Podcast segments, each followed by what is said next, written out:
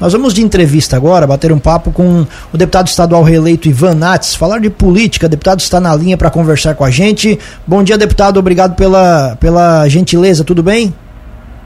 Bom dia a todos vocês aí da Cruz de Malta, do sul de Santa Catarina. Para agradecer já, iniciar agradecendo né, a votação expressiva que tive no sul de Santa Catarina e, e, me, e continuar trabalhando aí pela região é, em defesa dos catarinenses. O senhor, como acabou de dizer, foi reeleito, é o atual líder da bancada do PL. E gostaria primeiro, deputado, de conversar, é, começar falando sobre o, o, cenário eleitoral aqui do nosso estado. Foi um cenário, não sei se dá para dizer diferente, mas com os vitoriosos um pouco mais tristes, justamente por conta da eleição em nível federal, e os derrotados felizes por conta da eleição no mesmo âmbito. Qual é a, a leitura que o senhor faz desse cenário? Bom, nós começamos é, o processo eleitoral é, meio, meio duvidosos, né? Nós, nós, nós, do Partido Liberal, do senador Jorginho Melo, gostaríamos de ter co construído uma aliança para a eleição. Né? Os partidos nos proporcionaram um, um, um isolamento, mas a campanha acabou é, se encaminhando para uma, uma disputa estadual e nacional ao mesmo tempo, né? E os eleitores acabaram votando nos candidatos é, do PT e do PL, é, acompanhando a disputa nacional. E a, a, campanha foi crescendo, o senador Jorginho Melo foi conseguindo implementar, implementar suas ideias, conversar com o eleitor. É, nossa campanha começou a crescer nas ruas e os demais candidatos acabaram não, não conseguindo conversar né, com seus eleitores. No fim, nós tivemos uma vitória esmagadora, uma, acima, de verdade, do que nós esperávamos, mas no campo nacional sofremos uma derrota, porque nós acreditávamos que, que a reeleição do presidente Bolsonaro era o melhor caminho para o Brasil e para Santa Catarina. Então foi um misto, como você falou, de tristeza né, e de, de alegria.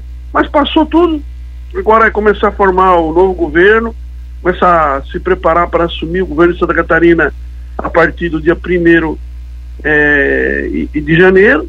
E no campo nacional, o PL já se declarou oposição sistemática ao governo do PT, nossa bancada será oposição.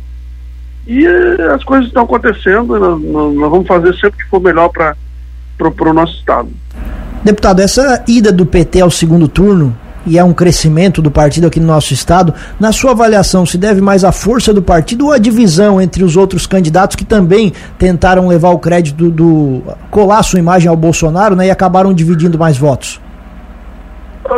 Sem sombra de dúvidas, né? O, o a campanha do PT, é, do presidente Lula e do, do, do deputado do, do Décio Lima acabou é, concentrando a maioria dos votos no campo nacional, né, um acompanhamento no campo nacional. E os outros dois candidatos não conseguiram, eles não tinham com quem se pegar. Essa história de que o Esperidião era o candidato Bolsonaro não, não avançou, a mesma história de que o Jean Loureiro é, apoiava, um outro candidato também não avançou. Então, os números mostram, né? Que o acompanhamento da proposta nacional no campo estadual permitiu que o PT tivesse no segundo turno das eleições. E pela primeira vez na história, né, nós temos o PT eh, no segundo turno das eleições. Mas também mostrou que era uma campanha que não, não, não, não iria sobreviver né, né, por muito tempo. Então, o processo depois eh, da nacionalização da eleição, ele, ele se desenhou muito certinho. Se tu olhar o resultado das pesquisas, elas começaram a apresentar os números já um mês, aí no final do mês de, de setembro, é, no começo, do, no, é, metade do mês de setembro, por aí nós já tínhamos mais ou menos o, o resultado eleitoral consolidado. Então os demais candidatos não conseguiram, de verdade, é, conversar com os catarinenses, porque a eleição ficou muito polarizada.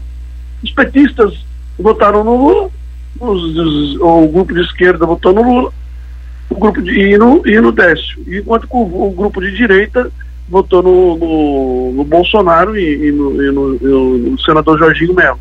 Os números mostraram bem isso aí. Houve um acompanhamento no campo nacional. Deputado, falando em transição agora, né? A, equipe do Jorginho Melo já está em campo, já está fazendo esse trabalho de transição. O senhor foi um dos grandes críticos do governador Carlos mas ao que parece, esse processo de transição, e ele já desde assumir a derrota, uh, uh, uh, ele foi muito lúcido e muito claro nas suas posições. Ao que parece, essa transição vai ser bem republicana, feita da maneira mais tranquila possível. É, uma coisa tem que reconhecer no governador é, Moisés. Ele sempre foi muito, muito tranquilo para conversar, para troca de informações. Ele sempre foi muito gentleman, que a gente fala na política, né? E nesse, e nesse fato aí da transição de governo também. Abriu as portas, as portas do governo, o grupo de transição já tem uma sala né, no Palácio do Governo para o pro processo de transição. Os números estão todos à disposição do governo, do, da equipe de, de transição do senador Jorginho Melo. A gente tem sido muito bem recebido é, pela equipe. Então, está tudo muito tranquilo. E isso é muito bom. Isso é muito bom. É muito bom para quem vai para quem vai assumir, muito bom para quem está saindo também, porque tem, tem o, o a, é, a, certeza de que fez o que achou que era o melhor, é, foi derrotado e reconheceu e sai né, de cabeça erguida, certo, certo de que fez o que podia ser feito. Tá, tá tudo muito tranquilo. Isso, isso é, é, quem ganha com isso tudo é o pagador de imposto, é o contribuinte, porque vai vai receber já em 1 de janeiro uma máquina funcionando, não vai ter problema na transição. Estamos conversando com o deputado estadual Ivan Nats, do PL, que inclusive é cotado para ser líder do futuro governo do Jorginho Melo. E agora falando em presidência da Alesc, deputado, apesar de o PL ter elegido, né, eleito a maior bancada com 11, 11 nomes, as conversas de bastidores dão conta de que o PL não, não assumirá a presidência da, da Assembleia. O que, que o senhor pode contar para a gente nesse momento? O momento agora é de construir um, um, grupo de apoio, né, um bloco de apoio a, a algo, ao futuro governo, ao próximo governo. E não é o momento do nosso partido é, ter a presidência da Assembleia. A presidência da Assembleia será entregue para esse, esse grupo né, que nos ajudará a governar Santa Catarina. E nós estamos conversando agora com todos os partidos no sentido de constituir uma, uma, uma bancada que possa dar sustentação, possa dar governabilidade à, à proposta do, do, do, governador Jorginho Melo. E isso passa né, por gestos. O, o, nós precisamos fazer gestos. A política ela é repleta de gestos. E o nosso gesto, nesse momento, é de mostrar é, para os demais partidos que compõem a Assembleia e que nós queremos governar com várias mãos, queremos a ajuda de todos. E, e nós estamos oferecendo né, a presidência da Assembleia Legislativa a um grupo que queira compor conosco. Então, acho que a melhor alternativa é a alternativa que nós vamos empenhar daqui para frente, estamos trabalhando nisso e vamos, vamos ah, é, é, conversar para ah, entregar o comando da Assembleia para um, um parceiro político. E dentro da bancada do PL, deputado, houve consenso com relação a isso, porque vocês têm nomes fortes, nomes muito bem votados, que com certeza teriam capacidade de, de, de, de assumir essa vaga. Houve esse consenso entre a bancada do PL para entregar para um outro partido a presidência? O PL é um partido muito dinâmico, né? um partido com muita, com muita gente, 11 deputados estadual, 6 deputados federal, nós temos muitas, muitos interesses é, divergentes, é normal isso, é como se fosse numa família com muitos filhos, mas nós também somos o maior partido do Estado e, e precisamos compreender de que, que é o momento de construir governabilidade. E isso foi conversado com os demais, com os demais deputados, nós tivemos também uma conversa com o próprio governador Jardim, e aqueles que tinham o desejo de colocar seu nome à disposição para governar compreenderam isso. Então, para nós, a, a, a, decisão de entregar a presidência da Assembleia para um outro grupo já está consolidada. A gente conversou, chegamos a um consenso, o melhor a fazer é isso, não só o melhor a fazer para o partido, mas também para o grupo, para a Assembleia. é, para o próprio governo, então está tudo certo. A gente conversou, chegamos a um consenso e agora é encontrar o nome mais adequado para esse posto. E deputado, já existe alguns nomes, uma lista de nomes de quem provavelmente pode assumir a Assembleia Legislativa? Você já tem algo definido sobre isso?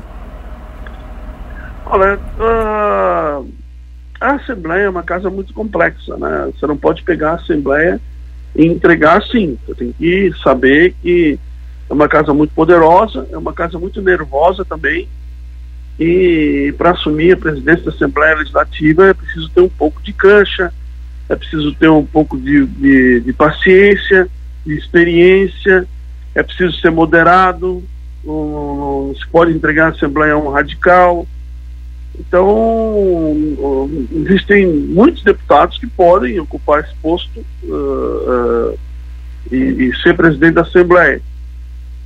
Mas uh, tem partidos também que não gostariam de compor conosco é, por, por, questões nacionais, por questão nacional, não tem que excluir, tem que fazer várias conversas.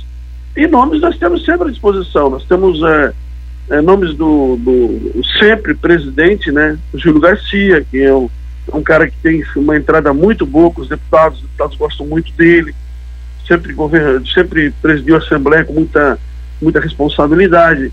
Nós temos é, pelo MDB, que tem seis deputados, o deputado Mauro de Nadal, que é um deputado que já passou pela presidência, muito bem votado, um cara, um cara centrado, capacitado.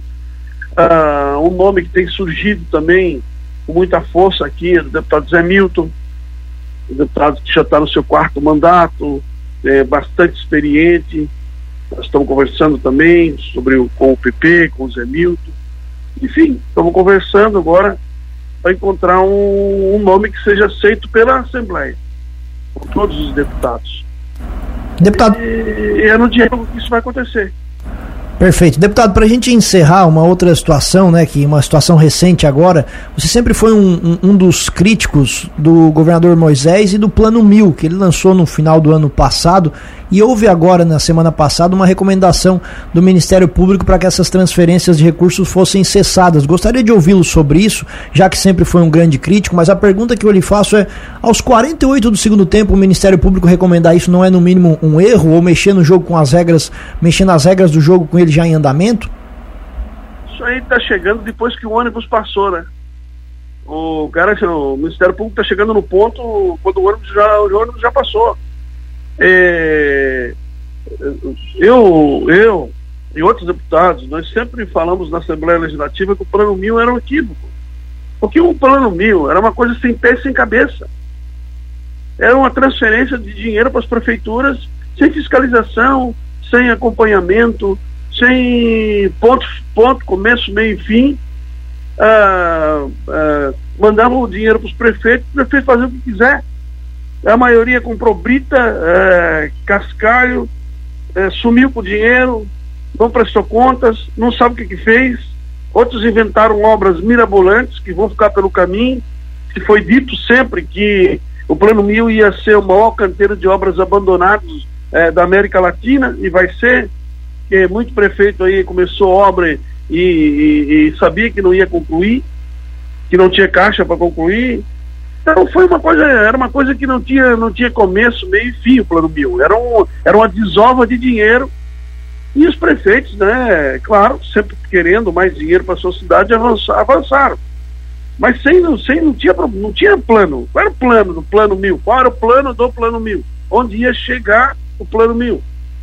Então, era uma coisa que começou sem lógica. Era, uma, era pura distribuição de dinheiro. E o Ministério Público foi avisado quanto a isso, só que demorou demais para atuar. Uh, agora chega a recomendação de suspensão. Tá, mas e as obras que começaram? Eu tenho na minha região, por exemplo, obras de asfalto que foram feitas aí um quilômetro e meio, dois quilômetros, precisa terminar, pra, tem que fazer mais o dobro, o triplo para poder concluir. É, por todo o estado de Santa Catarina está assim. Obras de macro drenagem, drenagem, e estão pela metade. Então, é, começaram, foram cavados e não, não, não contemplou. Então, isso é um, acho que é um, é o primeiro grande pepino do, do nosso governo. É saber o que a gente vai fazer para concluir as obras, Onde é que vamos arrumar o dinheiro para concluir e como é que vamos fazer isso dentro da legalidade? Eu conversei terça-feira com o senador, com o governador, senador e governador Jamel, para a gente encontrar uma alternativa. Nós temos, vamos ter deflação, os preços vão estão diminuindo, é, isso significa que a gente vai ter menos arrecadação de ICMS, menos imposto, menos transferência, a, a tendência de redução do preço ainda mais dos combustíveis, isso tem impacto na arrecadação de ICMS, a energia elétrica do mesmo modo, do mesmo modo, que é uma grande aumentadora de ICMS Santa Catarina, energia elétrica, os, os, reservatórios estão cheios, a tendência é que a gente fique na bandeira verde né, o verão todo, isso faz com que o preço da, da, da energia diminua, lógico, então em contrapartida o ICMS também tem redução menor, e nós vamos ter, só esse ano a expectativa, esse ano agora, esse ano que termina, a redução de, de tributária eh, já ultrapassa 3 bilhões de reais, a gente arrecadou em tributos esse ano 3 bilhões a menos que a gente arrecadou ano passado. Então, de onde é que a gente vai tirar o dinheiro para completar o plano mil? Essa é a grande pergunta. O que vamos fazer com isso? Então, vamos ter que encontrar uma alternativa, né? Mas o Ministério Público, como eu disse, é, foi para o ponto de ônibus quando o ônibus já passou faz tempo. Perfeito. Deputado estadual, inclusive reeleito Ivan Nates, agradecemos a atenção aqui com a Cruz de Malta FM e o espaço fica aberto. Um abraço e bom dia, deputado. Obrigado sempre pela, pela oportunidade de conversar com a Cruz de Malta. Ligue sempre para mim, estou sempre à disposição. E vou servir o governador Moisés, o governador Jorginho, onde ele entender que for necessário. Né? Já servia eh, nesse governo, estando na oposição, e, e vou servir onde for, onde for chamado acho que vai ser o melhor governo que os catarinenses já tiveram. Não tenho, não tenho dúvida disso. Vai ser um, um governo muito experiente, muito capacitado, muito íntegro. E eu estou muito feliz né, com a decisão que os catarinenses tiveram, porque de verdade foi a, foi a melhor decisão, voto do governador Jorginho. Muito obrigado a todos vocês. Aí.